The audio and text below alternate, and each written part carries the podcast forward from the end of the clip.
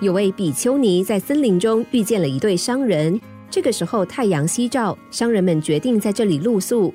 虽然比丘尼也想要在这里休息，但是他却没有和商人们攀谈，而是来到距离商队不远处徘徊踱步。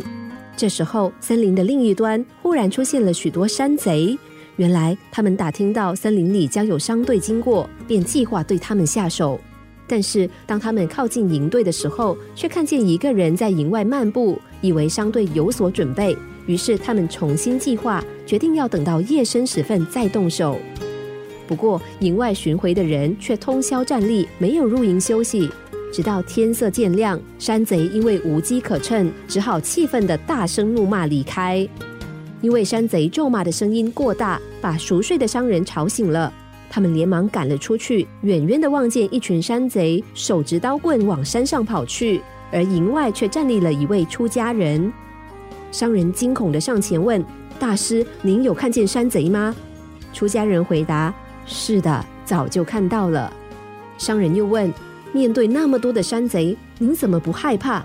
您独自一个人，怎么敌得过他们呢？”出家人和气的回答说。会害怕山贼的都是些有钱人。你看我衣着如此寒酸，需要担心什么？山贼要的是金银财宝，而我身上一样值钱的东西都没有，何须恐惧？比丘尼的这番话令商人们有番深省，暗自思索道：如此不实在的金钱，大家却拼了命要取得，而真实自由自在的平安生活，我们却视若无睹。这样的人生对吗？生活上，人人都希望能丰衣足食，希望能够快乐享受。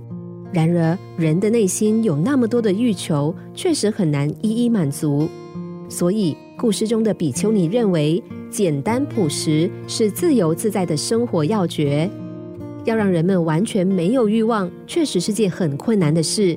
更有人认为，正因为他们心里面有了这些欲望，生活才会充满积极动力。其实每件事都不会是绝对的，所以适度的给予自己一个欲望来激发人生，的确有它的正面意义。只要别过度的纵欲，节制自己的欲望，我们就不会被欲念迷惑，不会迷失生活的方向。